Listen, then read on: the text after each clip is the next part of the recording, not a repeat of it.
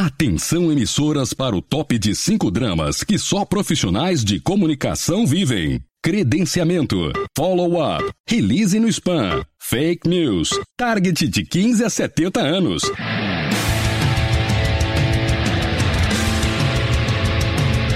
Direto do Centro de Transmissão Comunicacional, Radiofônica, Mediática, Jornalística, Programática, Holística, Multifásica, Antipolítica, Temporal, Fonética, Manacial, Informática, Monumental, Hidrostática, Universal para o centro de seu tímpano. Começa agora o podcast. O podcast do Comunix está no ar. Estamos chegando para falar das pautas que pautam a prosa entre os profissionais de comunicação aqui do Brasil. Meu nome é Cássio Politi e ao lado do time do grupo Comunix Hoje no podcast nós vamos falar da formação dos profissionais de comunicação, o que tem muito a ver com o jornalismo, não é? Profissional de comunicação. Imagine ter em uma mesma solução seus contatos jornalísticos, envio de release, clipping, seu site institucional, blog e gestão de produtividade. Agora pare de imaginar e conheça o Comunix Worker, plataforma de comunicação utilizada por mais de 4 mil profissionais da área. Acesse comunix.com.br e conheça. Vamos lá. E a corneta anuncia que estamos chegando ao nosso momento principal do podcast de hoje. E comigo, um velho companheiro de podcast, se voltando aqui à nossa sessão corneta. Tudo bem, André Rosa? Como é que você está? Tudo jóia, Cássio. Um prazer voltar ao podcast e falar com o pessoal que acompanha o programa. Muito legal, André. É, bom, a gente vai falar aqui de um tema que eu acho que você conhece razoavelmente bem, né, André? Para quem não sabe, o André é professor universitário. Já há quanto tempo, hein, André? Puxa, são 10 anos dando aula em faculdade, fora o tempo de cursos livres do Comunix, uh, desde os primórdios dos cursos do Comunix, já são acho que vão para, sei lá, 2003, 2004, já vão para 15 anos. 15 anos é um tempão, hein, Cássio? Caramba, agora fazendo a conta dá um, dá um certo medo, né? A gente fica até um pouco assustado. Ô, André, é. É, a gente tem que ser sincero aqui. Você sabe que no podcast a gente, uhum. a gente peca pela sinceridade, né? Uhum, e, sim, sim. E é muito perigoso você juntar na mesma conversa sinceridade e formação do jornalista. É verdade. Porque, ainda pô, mais, ainda. É. Bom, ainda mais sabendo que, bom, eu tô, enfim, dando aulas em faculdade há 10 anos e qualquer coisa que eu disser, dependendo da forma como for interpretada, de repente são 10 anos e acabou, né? É. Preciso ficar muito, muito, tranquilo. É, mas, mas enfim, continuamos. Não, a, o, que eu tá, o, que, o que me assusta um pouco, André, hoje, é o seguinte, é a orientação que a faculdade de jornalismo dá, né? A formação, eu acho que é um problema geral, né? É, mas a orientação é um problema é, com solução. Né? Então, o que eu quero dizer com isso? Os, os alunos... Então, eu vou fazer duas afirmações e a gente testa se você concorda, tá? A tá. primeira, o aluno, o formando em jornalismo, sai da faculdade é, péssimo, assim, sem nenhuma condição de trabalhar. E, e, e, e, eu vou ser mais drástico, assim, a maioria não me dão a sensação de que vão estar é, preparados para trabalhar com comunicação um dia. Eu sei que é uma afirmação forte, mas é o que a gente vê. A gente vive selecionando gente, vive né, é, se relacionando com alunos, com recém-formados. Então, essa é a sensação. É, qual, qual a sua reação a isso? Eu discordo completamente. É a gente mesmo? tem exceções aí, eu discordo. É, é claro que a, a, gente precisa avaliar aí, Cássio, o seguinte.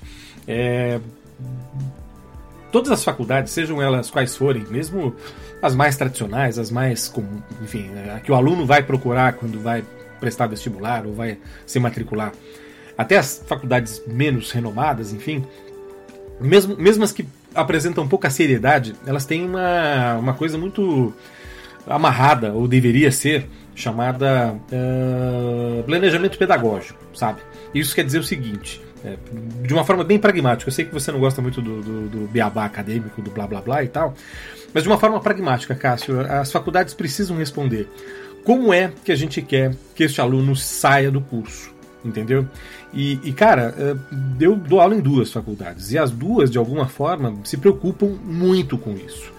Pode ser que a gente possa pensar em outras variáveis externas aqui, em relação a como esse cara, enfim, chega do, do nível fundamental, do nível médio, uh, se esse cara participa ou não das aulas, uh, se determinados professores, eu incluso, né, eu toda, todo início de semestre eu fico me perguntando como é que eu faço para que o conteúdo que eu planejei para o semestre fique ao mesmo tempo interessante, atraente e útil para que esse cara possa levar dali pra, da sala de aula, enfim, para algo no seu dia a dia, mas sem perder de vista um objetivo que a universidade precisa ter, Cássio, que é a de fazer uma articulação entre essas práticas com reflexões, com uhum. conteúdos que muitas vezes podem ser interpretados como um um blá blá blá, sabe? Como, como teoria, enfim, jogada em cima do, da cabeça do cara.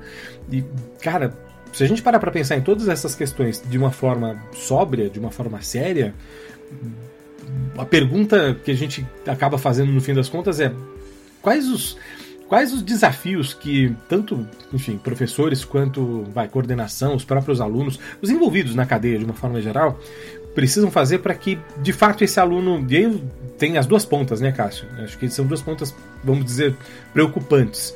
Uma para o mercado, que tem a sensação de que o aluno que sai da faculdade tem limites muito sérios, é, ou porque, porque, porque o cara não foi reprovado na hora certa, ou porque ele, enfim, realmente foi levando, foi levando, foi levando, né? E tem uma outra ponta que eu diria que a maior parte das faculdades, especialmente o jornalismo, estão preocupadas hoje, que é como é que eu faço para que o curso se torne relevante o bastante para que você venha se matricular, entendeu? Então são duas contas difíceis de fechar. Né, no, no fim das contas. Então, a, a, a, faculdade tem esses dois desafios, Cássio, e são dois desafios que não dá para simplesmente dizer, ah, vamos embarcar em um, ou vamos mexer aqui nas variáveis para um, para tentar ajustar o outro. Tem que mexer nos dois, isso é muito duro, Cássio. Ah, mas, André, você discordou de mim, eu vou me manter na minha posição aqui. Tá. Você só explicou por que, que o cara não chega preparado para o mercado. É, tudo que você falou, eu tenho absoluta certeza é, de que você sabe o que está falando e, e confirma com a sensação que eu tenho, né, com o pouco contato que eu tenho com as faculdades. Então, vê só, eu não estou aqui criticando as faculdades, eu não sei se, se eu assumisse uma faculdade eu faria melhor, acho que não né, do que os que estão fazendo lá. Tanta gente envolvida, trabalhando duro e tal, é, com todas essas barreiras que você falou do mercado, né, essas dificuldades, e, e as barreiras legais né, que o, o MEC impõe, é, enfim, a, dificuldade natural. O fato, André, é que a minha sensação na hora de contratar é a seguinte: porra, esse povo não sabe escrever. O cara se forma em jornalismo, André.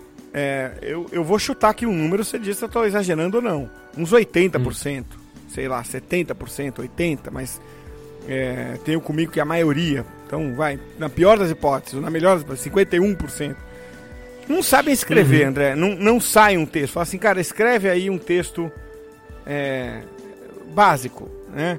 Não sai, não sai. Um, um, estudante do ensino médio mais, que, mais interessado em redação escreve melhor. Não acontece isso ou eu estou viajando? Acontece, acontece sim. E aí vem o que eu, que eu estava dizendo antes, né? É, o, o, curso, quando, quando ele é pensado, e vou dizer uma coisa que eu imagino que tanto você quanto quem está ouvindo a gente sabe. É, tem coisa de vai, 4, 5 anos. Toda a faculdade de jornalismo teve uma obrigatoriedade, que a gente pode chamar aqui de oportunidade, né? De pensar no curso. Né? Vem cá, o cara tem dificuldade para escrever, esse cara precisa lidar com novas tecnologias, esse cara precisa entender o mercado. E entender o mercado implica em. Eh, esse cara não vai apenas trabalhar em redação. Né? Ele vai trabalhar, sei lá, em assessoria, ele vai trabalhar uh, em, em, outras áreas, sei lá, com marketing, ele vai trabalhar com, com, com outras organizações. Enfim, ele, ele precisa sair da faculdade imaginando um cenário um pouco mais complexo, digamos assim, do que quem se formou, por exemplo, nos anos 90, é o nosso caso, né? Uhum. Enfim, a gente fez a mesma, a gente fez a mesma faculdade, a Casper, Isso. e você vai lembrar que a Casper nos anos 90, é, o discurso da, da Casper era: nós estamos formando profissionais que vão sair para trabalhar em redações, entendeu? Isso. É, que é um discurso muito anacrônico. Esse discurso não funciona para os dias de hoje. Não dá para a gente pensar no aluno que sai da faculdade de jornalismo para ir para um, um, lugar, um ambiente de trabalho que é, é, além de estar com vagas cada vez mais enxutas, né, além da sensação de o cara precisa saber escrever, ele é absorvido por, por N coisas que acontecem dentro de redação. Né? Então, assim, é, para responder a sua pergunta lá no começo, de uma forma muito mais direta, ou muito mais prática, talvez a proporção seja essa mesmo. Eu, dentro da sala de aula eu tenho mais, mais ou menos o mesmo ponto de vista. Dependendo da turma, você tem uh, um, um, aluno brilhante, né? Uh, para cada 10, um aluno brilhante, seis alunos que seguramente vão se esforçar e vão ocupar uh, ali um, um, um, bom espaço naquilo que eles pretendem fazer, e você tem três que não deviam estar ali. Sabe? Uhum. Dois, três que não deviam estar ali. Tá. E, e, aí, e aí, assim, vai muito de professor para professor, cara. É, é, é tem aluno, eu, eu, costumo brincar, a gente tem uma brincadeira interna aqui que é a coisa do aluno teste, né? o, o, o, é aquela história, você, você monta uma aula, faz toda um, um, uma preparação do que você quer que o cara entenda e presta atenção no aluno teste. Se ele entendeu, significa que todos entenderam. é, um, é maldoso, mas é, é, claro, claro que eu tô brincando aqui, mas, é maldade, mas eu tô sendo. Mas mas então, é, é, é, com esses três que a gente tem que olhar, cara. É com esses três que a gente precisa pegar e sentar e. Vem cá. É, é, que, que dá para fazer, sabe? O que, que, que, a gente consegue fazer juntos aqui?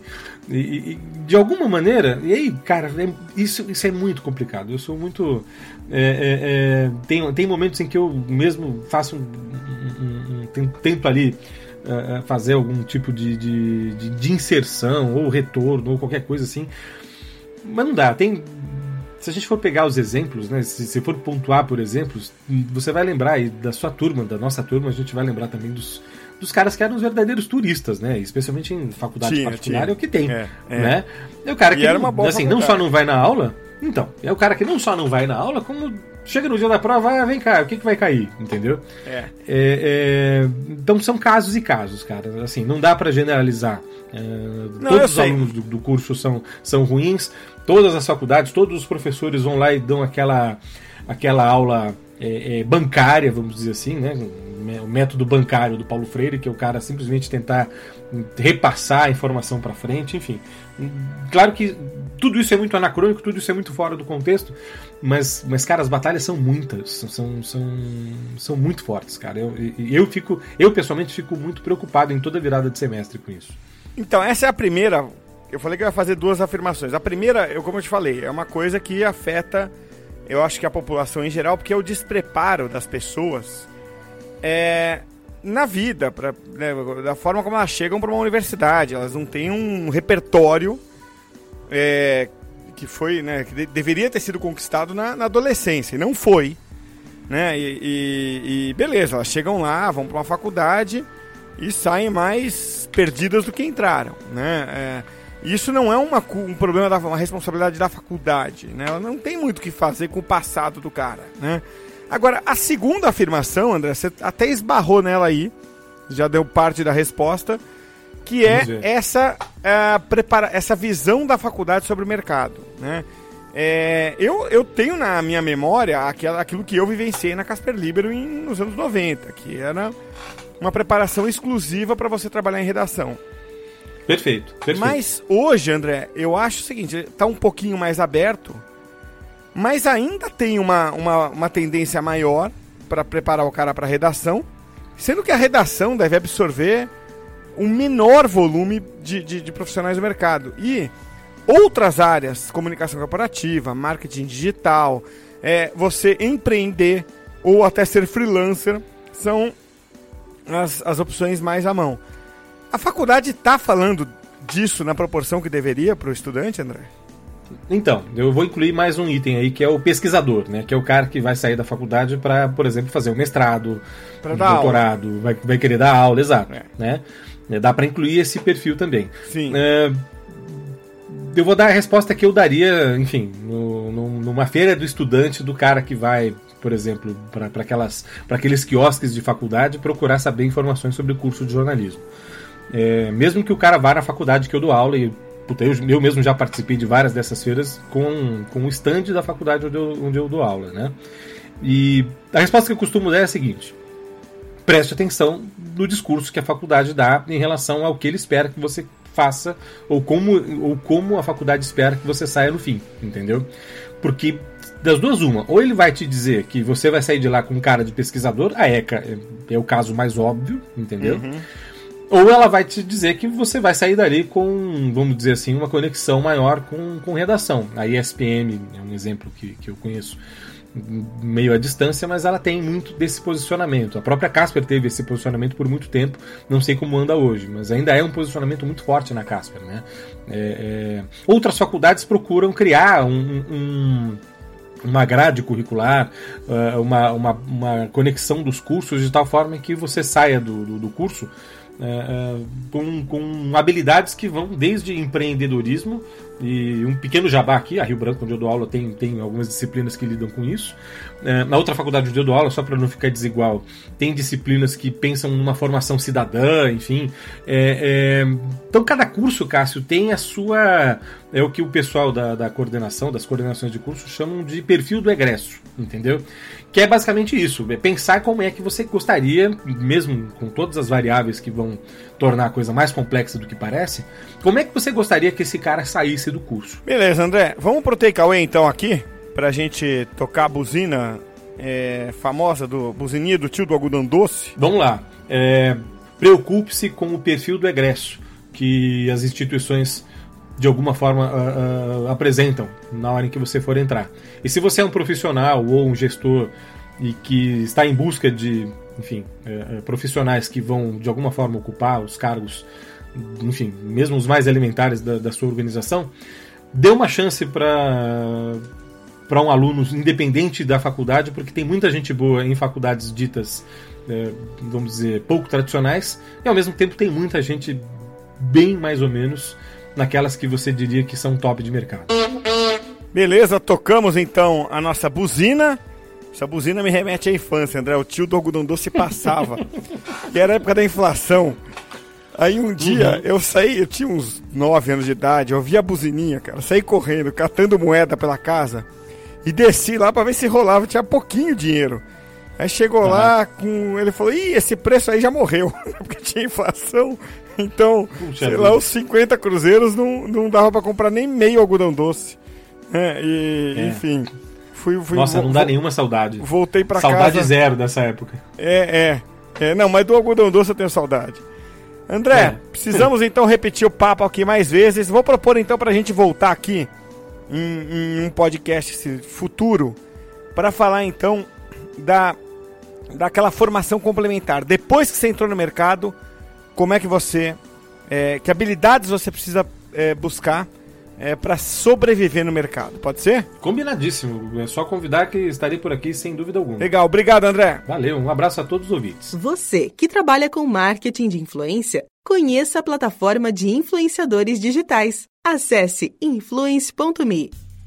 Você sabe que eu normalmente uso esse espaço aqui depois do nosso bate-papo, da nossa sessão chamada Corneta, para recomendar algumas leituras, né? E agora pensando aqui numa leitura que eu pudesse recomendar sobre jornalismo, me veio uma ideia assim, né? Pô, se eu tivesse que recomendar para um amigo ou filho de um amigo que estivesse entrando na faculdade de jornalismo um livro sobre jornalismo, eu acho que eu recomendaria O Anjo Pornográfico, que é a biografia do Nelson Rodrigues. Né? Toda a família do Nelson Rodrigues é, é, é, foi, foi formada, né? foi dona de jornal, foi formada no jornalismo, né? É, o pai dele, ele principalmente, né? E então eu vou deixar essa leitura recomendada aqui, O Anjo Pornográfico, A Vida de Nelson Rodrigues, é de autoria do Rui Castro. E olha, foi publicado em 1992. Eu lembro que eu li lá por 95, 96 na faculdade esse livro e para mim é um dos livros é, mais interessantes, uma das biografias mais interessantes, mais parrudas e que tem muito a ver com o jornalismo que eu já li na minha vida. Por falar em jornalismo, nós temos um grupo muito permeado por jornalistas, né? Um grupo no WhatsApp que é um grupo aberto. Você não precisa ser convidado para entrar não, tá? Então não deixa de participar com a gente, é só acessar bit.ly, né, bit.ly barra grupo CSE. Eu vou repetir aí, bit.ly barra grupo CSE, entra lá e bate um papo sobre os temas ligados à comunicação com o pessoal que está nesse mercado. Precisa dar mais visibilidade para o seu conteúdo? Acesse dino.com.br e conheça mais sobre publicação garantida em grandes portais.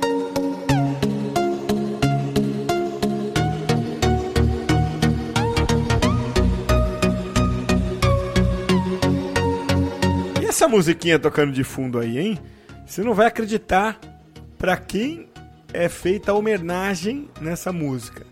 É para uma repórter da ficção, tá? Já que a gente falou muito de jornalismo aqui hoje, não é uma repórter do mundo real, é a repórter Lois Lane, aquela do Super-Homem, sabe? É, é, ela dá o nome para essa música da banda escocesa Franz Ferdinand. Né? É na versão original ela tá só instrumental, mas tem uma versão se você procurar no YouTube em que a banda num show ali ao vivo canta né, a, essa música, né, coloca uma letra ali, um vocal também. Mas hoje aqui eu vou terminar com essa batida gostosinha aí da música Lois Lane da banda Franz Ferdinand da Escócia. Até a semana que vem.